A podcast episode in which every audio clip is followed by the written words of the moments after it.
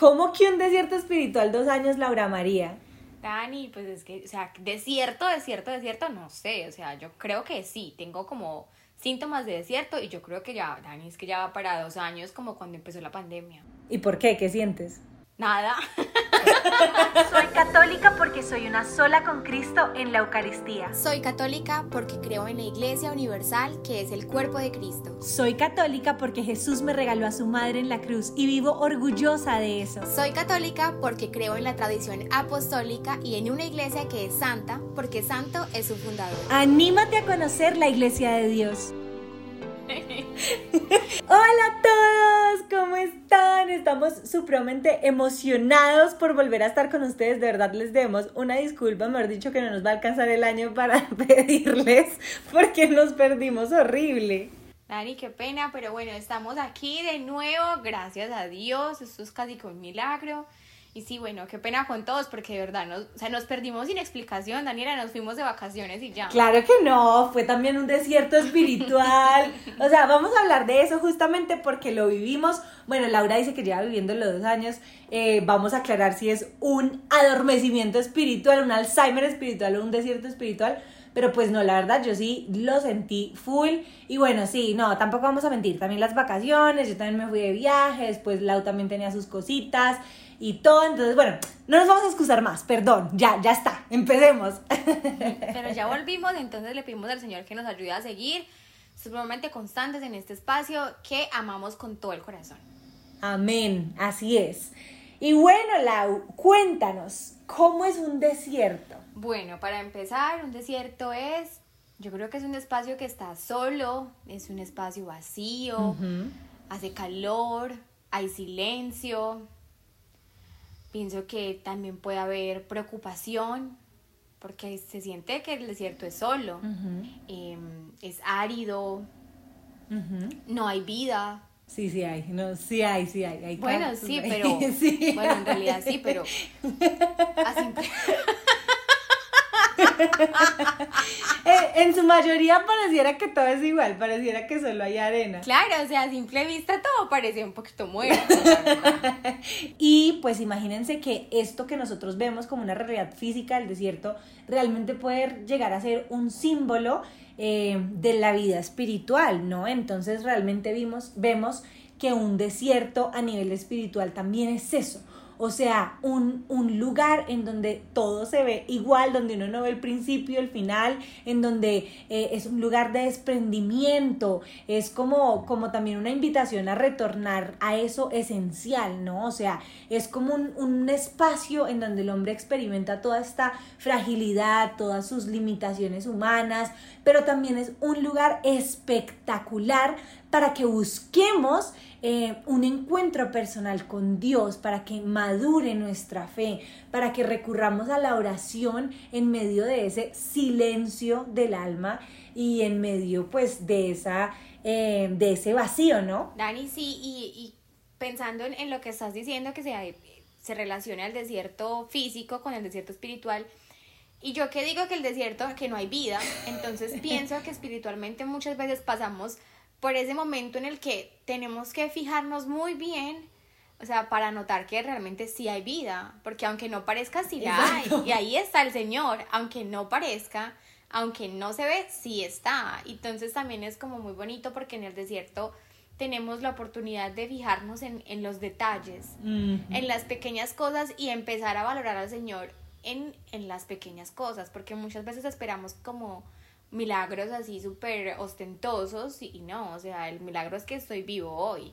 El milagro es que tuve algo para comer. Ush, total, totalmente, Lau. Bueno, ¿quieres contarnos cómo ha sido tu experiencia? Porque, bueno, acá también es súper importante y súper clave hablar de dos cosas distintas. O sea, una es el adormecimiento en la fe y el Alzheimer espiritual, que realmente es, es, una tentación en la que caemos cuando dejamos de nutrir nuestra relación con Dios, cuando dejamos de buscarlo, cuando nos alejamos de Él, cuando realmente es como que nos olvidamos de Él y volvemos a nuestra vida en pecado y como en un rechazo voluntario de la fe. Eso es un adormecimiento de la fe. Eso no es un desierto espiritual, porque un desierto espiritual realmente eh, es, es, es un espacio en el que Dios igual te está dando toda su gracia, por más de que tú no sientas nada, por más de que tú de hecho sientas como que ese dolor y esa tristeza de, de, de tampoco ver nada en medio de ese desierto, ¿no? Pero finalmente es un espacio en el que la fe está cobrando sentido porque realmente estamos pasando por eso, porque Dios lo permite para sacar algo mucho más grande. Recordemos que la Madre Teresa de Calcuta cuenta también en sus escritos y todo que ella sentía pues como una especie de abandono de Dios porque ella tampoco sentía nada y ella de hecho dice algo que me impacta un montón. Dice, Señor Dios mío, ¿quién soy yo para que tú me abandones? La niña de tu amor y ahora convertida en la más odiada, la que tú has desechado como despreciada, no amada. O sea, ella en ese momento, imagínense la tristeza que experimentaba, pero aún así ella siguió, o sea, aún con miedo, aún con dudas, aún con frío, con una relación completamente fría, ella seguía buscándolo y ella seguía continuando la obra que había empezado porque ella estaba convencida de que era Dios quien obraba. Y algo súper bonito también que una vez me dijo mi director espiritual es que ella decía, yo creo no porque en este momento lo esté viendo, sino porque alguna vez lo vi. Entonces imagínense el aferramiento, no sé si se diga eso, lo aferrada que ella estaba a su fe eh, por más de que se sintiera tan triste y tan sola, era como que tenía una confianza en Dios espectacular. Y también acá vemos el ejemplo de Jesús, ¿no? Lau, cuéntanos de eso. ¿Te, te cuento el ejemplo de Jesús o, lo que me pasó a mí? Primero el ejemplo de Jesús y ya ahondamos en nosotros, como para darles el contexto a la gente. Bueno, por ejemplo, recordemos que al inicio de, antes de, de la vida pública de Jesús, él se fue al desierto. Se fue al desierto, pasó 40 días en el desierto y fue tentado ahí en el desierto. Exacto. Entonces, imagínense, si el mismo Jesús fue al desierto, ¿qué podemos esperar nosotros? Yo siento que, o pienso, que en algún momento todos vamos a pasar por un desierto espiritual. Porque es algo normal, o sea, el Señor mismo vino a vivir un desierto, o sea, vino a Él encontrarse con el Padre, vino a, a luchar y, y a vencer esas tentaciones, porque es que yo siento que eso es lo que hace el desierto, como darnos fuerza, darnos fuerza, eh, ayudarnos a vencer tentaciones y a estrechar más nuestra relación con Dios. Y es muy bonito, Dani, eh, lo que dijiste ahorita de la Madre Teresa, porque lo hablamos mucho y es que la relación con Dios no puede basarse en el sentir. Total. Entonces pienso que eso también nos lo vino a enseñar el Señor con esto del desierto. O sea, miren, el desierto me uno con mi padre. Eh, así yo no sienta nada. Así no sienta nada, así esté solo, así esté vacío, eh, así haya silencio, el padre y yo estamos juntos. y, y, eso me parece muy lindo porque entonces nos muestra cómo eh, tenemos que tener una relación con el Señor que esté más bien como eh, hacia adentro, o sea, literalmente que sea como una burbuja eh, y que no, no haya perturbación del exterior, porque yo siento que eso pasa en el desierto, claro. o sea, en el desierto estás tú solo, y, eso es lo que nos vino a enseñar el Señor y es algo muy distinto a lo que el mundo nos está diciendo últimamente, porque entonces es donde más bonito sientas, eh, donde mejor canten, donde mejor bailen, donde mejor eh, hagan esto, lo otro. Ah, no, es que allá no siento, entonces me voy para otro lado. Y miren que, o sea, tan importante es que nosotros em, afiancemos nuestra relación con Dios únicamente nosotros, sin estímulos exteriores, que el Señor lo vivió antes de comenzar su vida pública. Total, y también en el momento de la pasión, ¿no? O sea, son dos momentos en el que, claro, él pasa hambre en el desierto, pero él estaba purificando su alma y obviamente que también ante la pasión que iba a tener, ante eh, todo ese camino de la crucifixión, él también siente pues ese miedo, o sea, en la Biblia también dice, ¿no? El Señor suda sangre, o sea, con todo lo que estaba viendo, con todo lo que estaba sintiendo, todo, pero es algo espectacular como Jesús mismo nos enseña que en el desierto, en esos momentos más difíciles de la fe, es cuando debemos alzar nuestra mirada a Dios y confiar absolutamente en su voluntad. Algo que ha cambiado mi vida es la oración de Jesús en el huerto. Padre, si quieres, aparta de mí este cáliz, pero no se haga mi voluntad, sino la tuya. Señor, donde tú quieras, llévame, pero por favor, permíteme eh, pasar esta prueba si es tu voluntad. O sea, siento que realmente, como decía San Agustín, o sea, pídeme lo que quieras y dame lo que me pides. Exactamente. Entonces, el camino fácil siempre será alejarnos de Dios para no estar por ese desierto, pero ese camino lejos de Dios va a ser el camino equivocado. Y entonces en eso que estás diciendo es donde radica lo que había hablábamos al principio, que es la diferencia entre un desierto y un Alzheimer, un Alzheimer espiritual. claro, porque, porque yo siento que, eh, bueno, en mi experiencia, la relación con Dios se va basando, es en que tú ya tienes la convicción de que Dios existe, o sea, claro. Dios existe, Dios es real y, y, es tu padre y te ama con todas las fuerzas de su corazón y te ama como si fueras la única de forma individual, eh, independientemente de si lo sientas o no lo sientas. Exacto, es una verdad absoluta. Exacto, entonces siento que eso es lo que a mí me ha, me ha pasado y, y ya van meses largos, Dani, meses largos, pero yo siento que, o sea, igual hay que continuar.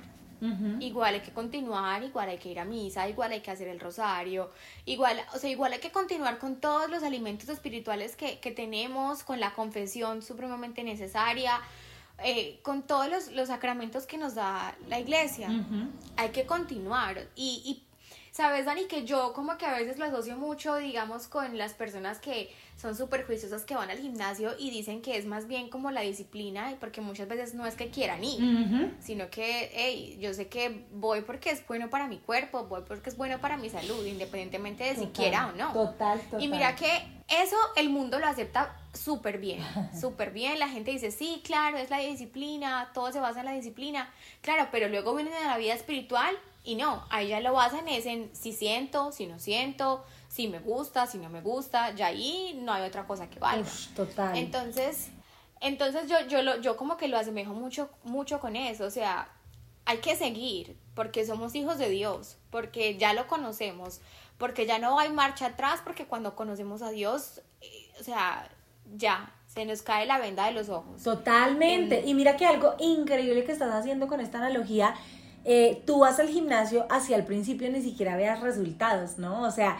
como que tú no vas a estar marcado con cuadritos súper tonificado al tercer día de gimnasio. Tú sigues persistiendo porque tienes claro el objetivo. Si tu objetivo es el cielo, tú sigues orando, sigues persistiendo, aunque no sientas nada en ese momento y aunque sientas que, que Dios se ha olvidado de ti incluso. Claro, y, y seguir con la misión, seguir con el trabajo que tenemos, seguir si estamos en apostolados, si estamos trabajando en nuestra familia, como es mi caso, si estamos evangelizando las redes, como es el tuyo. O sea, hay que seguir con la misión que el Señor nos, nos ha encomendado, sin parar. Yo creo que yo ya voy, sí, para unos meses muy largos. Y, o sea, no es que sea lo más cómodo, digamos, ay, qué rico estar en el desierto, Señor, déjame acá más tiempo. Obviamente no. Pero, pero es, es, es bonito, o sea, poder valorar, poder valorar eh, lo que pasa en el día a día, poder valorar las, las cosas sencillas en las que está el Señor. porque, porque a veces eh, si nosotros nos dejamos llevar mucho por el sentimiento y por la cosa, ni siquiera es como como un amor tan genuino o una relación tan genuina en el sentido de que, hey, lo hago porque lo siento. Lo hago porque, uy, qué chévere, es que me gusta, es que me motiva, es que me arde el corazón. O sea, eso es maravilloso que te arda el corazón, pero y entonces en el momento en el que un día te despertaste y no te ardió, ¿qué? Exacto. ¿Vas a volver atrás o, o vas a seguir avanzando en tu vida espiritual? No, espectacular lo que dices, Lau. Además, yo siento que te da una fe mucho más madura. O sea, yo también te escucho hablar a ti y, y también escucho una fe más madura. Algo que a mí me pasó, a mí sí me pasó, creo que totalmente distinto a lo que tú dices, porque no sé, el Señor, el Señor me dio mucha gracia de la manera en que yo lo necesitaba para pasar por eso. Eh, imagínense que pues yo en diciembre llegué de Argentina eh, y apenas llegué, o sea, la semana que llegué me dio un episodio así que me llevó a urgencias, o sea, pero terrible. Eh, de verdad que llegué así con signos vitales, mejor dicho, que me iba a morir la primera vez que me pasaron de una en camilla, así que yo dije, Jesús, vas a venir por mí. yo pensé eso. Yo dije, me morí. Qué dramática y yo eres. Le dije, la reina del y drama. Yo le dije, Señor, si me vas a llevar ya, por favor, llévame, pero de una al cielo. O sea, nada que purgatorio, nada, yo quiero estar allá en primer lugar. Y pues Daniela aquí estoy. ¿no? Qué pena con el Señor. falta mucho, falta mucho por hacer, pero bueno, eh, yo de verdad sentí que me iba a morir. Eh, y a o sea, después de eso empecé a tener así como que de verdad muchos, pues, lo que yo creía que eran quebrantos de salud y claramente que me empieza a dar pues angustia y todo y yo pues hablando con mi director espiritual también fue un apoyo gigante eh, para pasar eso, para, para seguir, para seguir adelante. Yo realmente por la gracia de Dios, de verdad, o sea, no sé, gracia de Dios, no, claramente no, no le renegué ni nada de eso, pero sí debo confesar que tenía miedo. O sea, porque yo decía, Señor Jesús, o sea, ¿qué me está pasando? Me empezaron a hacer exámenes de todo, porque estuve en urgencias como tres veces, así como que en un transcurso de tiempo muy corto. Eh, no podía comer, me daban náuseas, me da, o sea, no, mejor dicho, de verdad, era, era espantoso. Eh, y sobre todo como esa incertidumbre de no saber qué era lo que estaba pasando. Pero yo, gracias a Dios, o sea, es que verdad lo que les digo es una gracia seguía yendo a misa, de hecho empecé a ir a misa todos los días, empecé a rozar el rosario como que tres veces al día, eh, porque además como me sentía tan mal físicamente, de verdad como que el rosario empezó a ser lo único que a mí me calmaba. Y de repente, eh, cuando ya me hacen todos los exámenes y todo, antes de que me dieran el último resultado, yo literalmente le dije al Señor, bueno Señor, o sea, lo que tú quieras, de verdad. Eh, como diciéndole como, Señor, estoy, estoy, no sé si te puedo decir que estoy lista, pero estoy preparada para hacer tu voluntad, lo que tú quieras, el diagnóstico que sea, eh, yo lo acepto, tú simplemente por favor ayúdame a, a, a, aceptarlo, o sea, mi intención es esa, pero haz la obra tú, pues porque mi humanidad es más, es, es bien grande, ¿no? Entonces yo hice una oración, le pedí un montón, al otro día fui al doctor, me dijeron, todo estaba absolutamente perfecto o sea, todo, gracias a Dios, todos los exámenes habían salido perfectos y me mandaron, fue al psiquiatra. me dijeron, me dijeron, la verdad, eh, o sea, todo tu cuerpo funciona perfectamente, está perfecto, lo que estás experimentando son ataques de pánico, crisis de ansiedad, todo, entonces pues nada, me mandaron. Eh, para la gloria de Dios también al otro día conseguí cita con psiquiatra, que eso además no pasa, o sea, siempre es como que tres meses. Entonces empiezo yo a, identificar las cosas que me estaban pasando, empiezo a hacer terapia, todo, eh, descubro también, o sea, que lo que estaba teniendo era un trastorno de ansiedad con un trastorno alimenticio, todo, me dicho, empiezo como que a ir a la raíz de las cosas.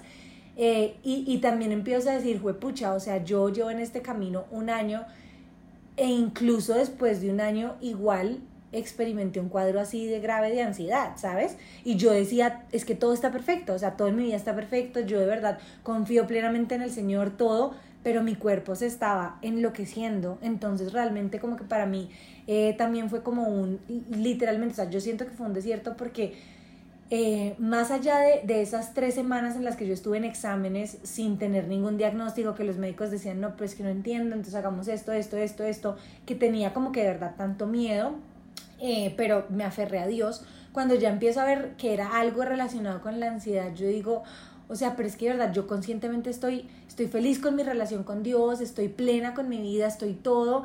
Eh, y también en ese momento Dios me lleva de la manera más amorosa del mundo a mostrarme qué era lo que no estaba haciendo bien. Y empiezo a encontrar un montón de cosas eh, dentro de mí que realmente no me hubiera dado cuenta si no hubiera pasado por eso, ¿sí?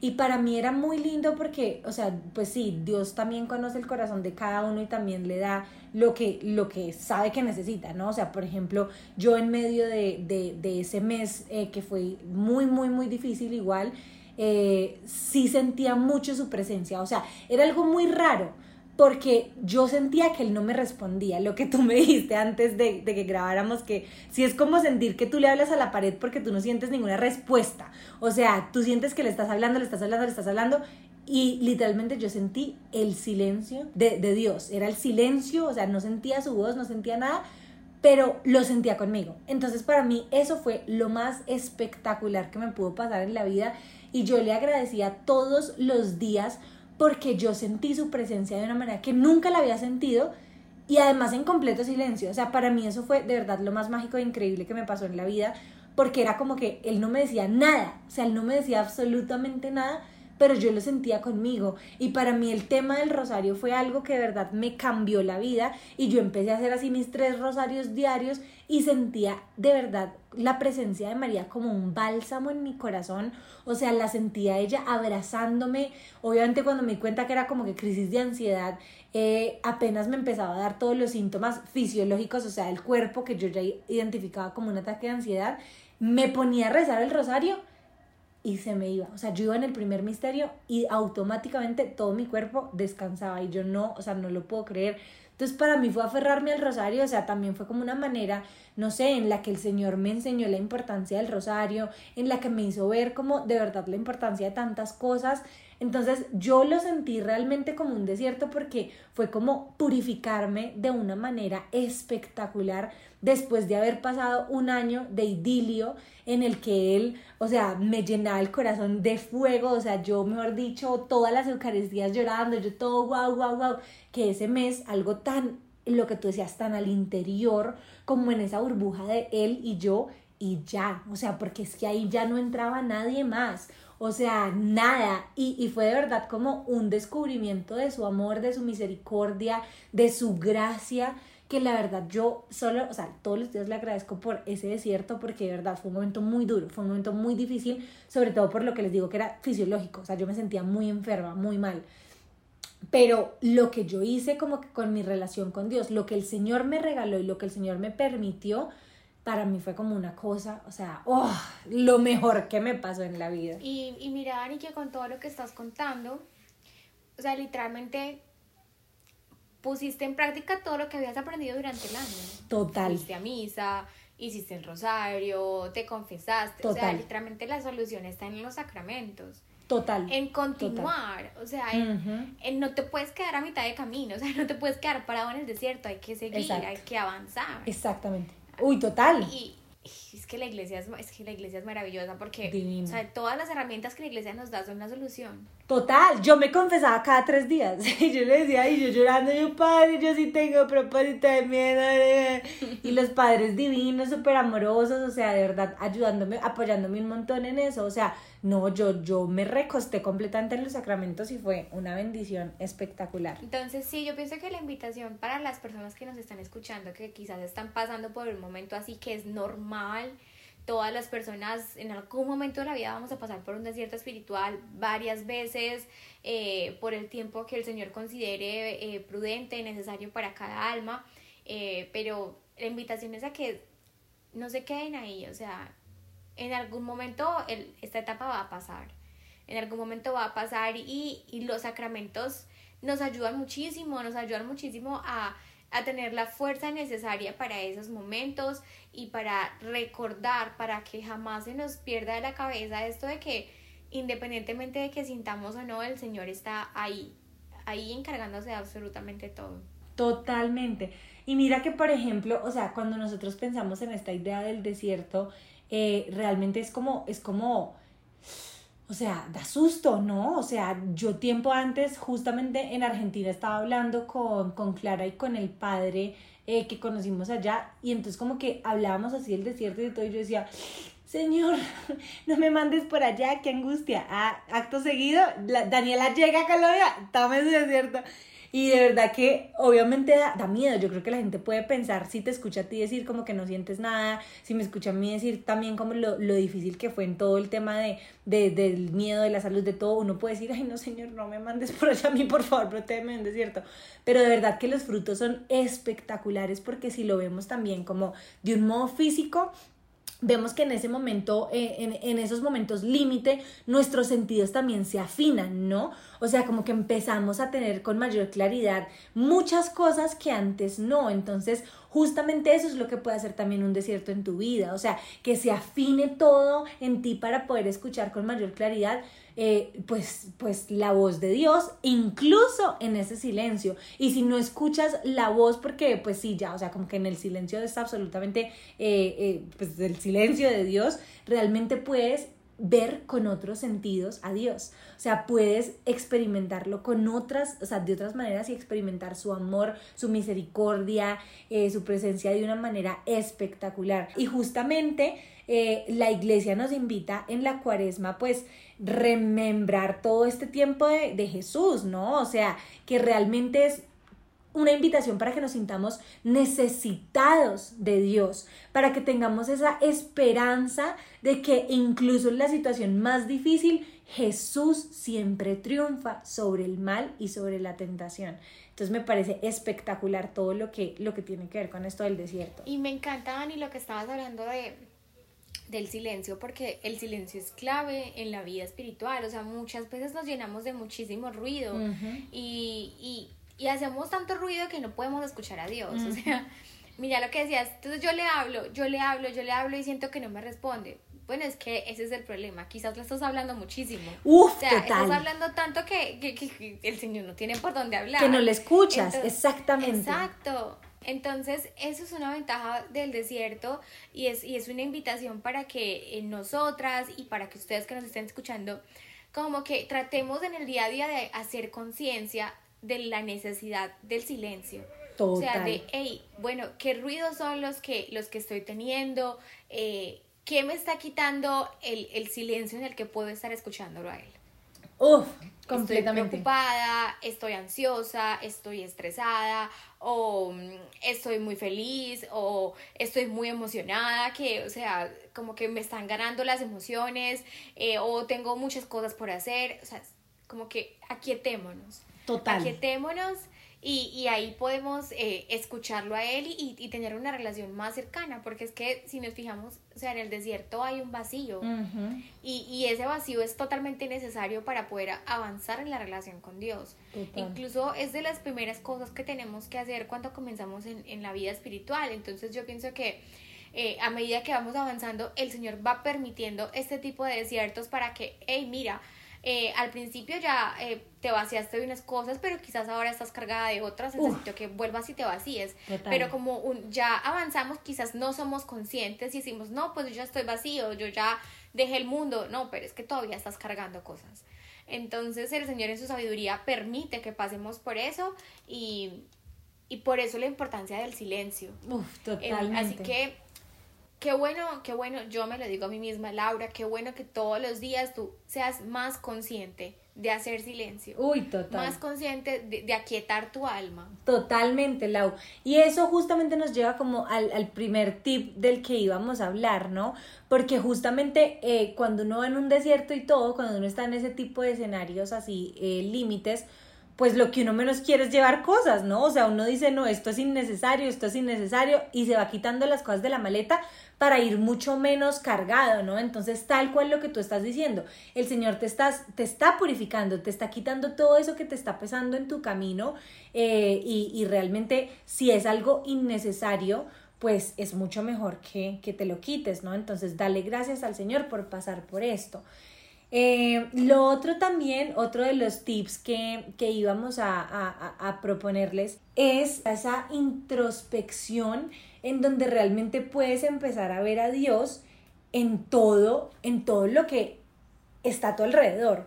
O sea, realmente cuando tú dices, bueno, listo, le estoy pidiendo a Dios esto, pero está en silencio, no me responde, pero todo, o sea, pero realmente nuestra relación con Dios no debe valerse de una respuesta, no debe valerse de una promesa, no debe valerse de un milagro. O sea, es que Dios está en cada amanecer, Dios está en cada atardecer, Dios está en los pájaros, en las flores, en la sonrisa de la persona que amas. O sea, cuando nosotros vemos un desierto, listo, decimos, es que todo es igual pero de seguro que si empezamos a caminar vamos a ver incluso hasta diferencias en la arena, hasta diferencias en, mejor dicho, en, en, en los tamaños de las dunas, o sea, vamos a empezar a ver todo con otra mirada y, y, eso es completamente enriquecedor, o sea, ese Dios que tú tenías acomodado, o ese Dios que estaba haciendo tu voluntad, o ese Dios que era algo completamente alejado de la realidad, vas a empezar a verlo de verdad eh, en, en, en, un desierto, ¿no? Me da risa porque, porque Dani hablando de voluntarios del desierto, yo digo que este desierto está muerto.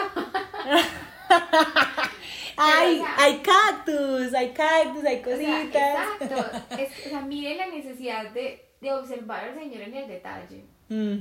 sea, porque literalmente a simple vista está muerto, pero cuando tú te acercas, o sea, tiene vida, claro, que tiene vida. Claro. Aprender a, a, valorar los milagros que nos hace el Señor en el día a día. O sea, literalmente yo creo que si nosotros nos ponemos a, analizar, en el día van a haber muchísimos milagros. Abrir los ojos en una cama con una cobija, eso es un milagro. Totalmente. Totalmente, lado Y algo también que me parece espectacular del desierto es como que tú realmente puedes darte cuenta de lo necesitado que eres de Dios. Algo que a mí me, me, me uff, o sea, me encantó eh, fue aprender eso, que todo lo que yo había vivido en un año de, de idilio, de amor con Él, era su regalo, era su gracia y que tenía que aprovechar al máximo esos momentos porque cuando me siento tan fría, cuando me siento tan con tanto miedo, con tanta angustia, con tanta duda, eh, sí, como que más lejos de él me siento, lo que sea, ahí es cuando recuerdo todos esos regalos que él me dio, todas sus, sus, sus, gracias, todo su favor y digo, wow, Señor, o sea, qué grande eres y empiezo a recordar de verdad es lo, mis miserias, o sea, lo necesitada que yo estoy de él, de decirle, Señor, o sea, lléname tú, lléname tú, porque es que no quiero andar un paso sin ti. Entonces para mí fue espectacular eso, porque además en este tiempo, desde el desierto, he aprendido a descubrir eso, que cuando más veo mi miseria, más veo su amor, su misericordia y su mano en mi vida. Eso me ha parecido espectacular. Estás muy inspirada. es que he aprendido mucho. Dios es divino, porque el año pasado aprendí de otra manera. Imagínate él. La gente cree que esto es aburrido y yo no. O sea, el año pasado él me enseñó de una manera, este año me está enseñando de otra. No, me parece espectacular. No sé qué otro tipcito les quieras dejar, Lau. No, yo creo que yo creo que lo más importante es lo que llamamos, o sea, hacemos una recopilación de lo que estamos diciendo. Simplemente los sacramentos totalmente necesarios son las herramientas que nos van a sacar de ahí. Es como, como el camino, como el mapa, pues, para, para salir, para llegar al oasis. la, la, Eucaristía, el rosario, eh, la, confesión Exacto. Y por ejemplo, alguien me decía, no, pero es que yo no tengo, de hacer, no tengo tiempo de hacer rosario todos los días. Yo decía, bueno, entonces empieza haciendo eh, de a una casilla por momento. O sea, no es falta de tiempo, es falta de amor, decía San Pablo II. Ve encontrando, encontrando las, las herramientas, ve encontrando los, los momentos. Muchas veces eh, no dedicamos tiempo es porque se lo dedicamos a otras cosas y entonces, bueno, eh, enfocarnos en eso. Puedes hacerlo bañándote, puedes hacerlo caminando a tomar el bus, todo.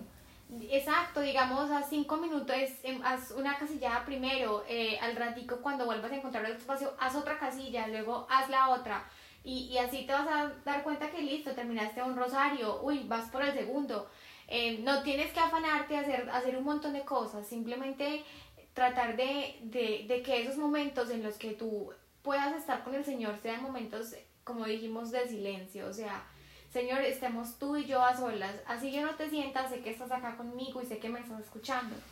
Y, y tomemos de la mano a la Virgen, o sea, dígame, mamá, llévame de tu mano por este desierto, acompáñame. O sea, soy tu hijo pequeño, tú no me dejas sola, no vas a dejar a tu hijo solo en el desierto, así que ven conmigo, mamá, ven conmigo y sácame de aquí.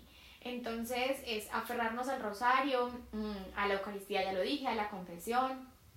También leer la vida de los santos, yo pienso que puede ser útil. Total. Eh, porque, porque ellos también pasaron por esto. O sea, mira que acá estabas diciendo sobre la Madre Teresa de Calcuta, Santa Teresa de Calcuta, que pasó por un desierto por muchísimos años, muchísimos años. Entonces, eh, ellos nos pueden dar como que también aliento y, y, el silencio. O sea, yo el, pienso que lo, de lo más importante es el silencio.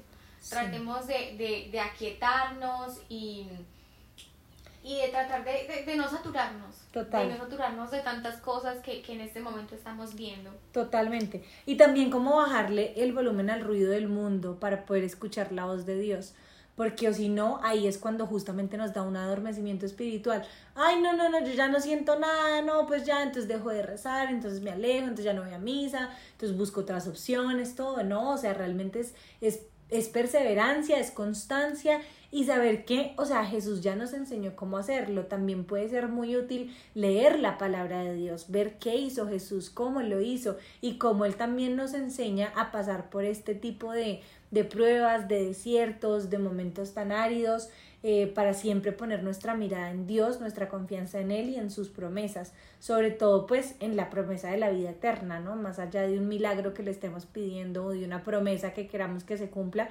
realmente entender que nuestra mirada está es es en, el, la eternidad con Él. Esto fue todo por hoy. Creo que eh, sería genial que en Instagram nos manden mensajitos a ver si ustedes han vivido lo mismo, si están viviendo lo mismo, eh, qué les sirvió a ustedes, también si, si les son útiles estos tips y que nos cuenten también qué otros episodios quieren que hagamos. O sea, si quieren que tocamos un tema en específico, eh, recibimos ideas para empezar este año con toda. Sí qué invitados quieren que tengamos. O sea, ¡Oh! todo pidámosle este año al Señor unos invitados de lujo para este podcast. Amén, amén. Así Los será. mejores invitados van a estar en regreso a ti. Entonces, vayan y nos dicen, por favor, a quién quieren escuchar acá y hablando de qué temas. O sea, todos los temas que ustedes crean que les pueden, que podemos necesitar nosotros los católicos. Todo lo que nos ayude. Totalmente, amén.